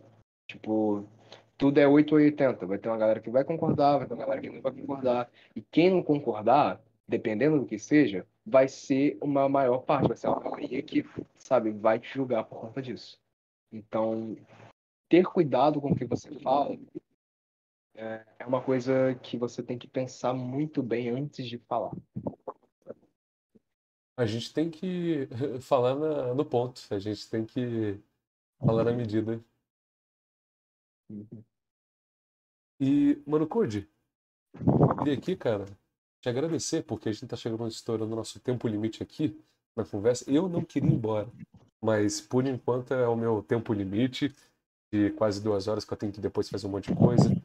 Mas, ó, cara, desde já, muito obrigado pelo papo.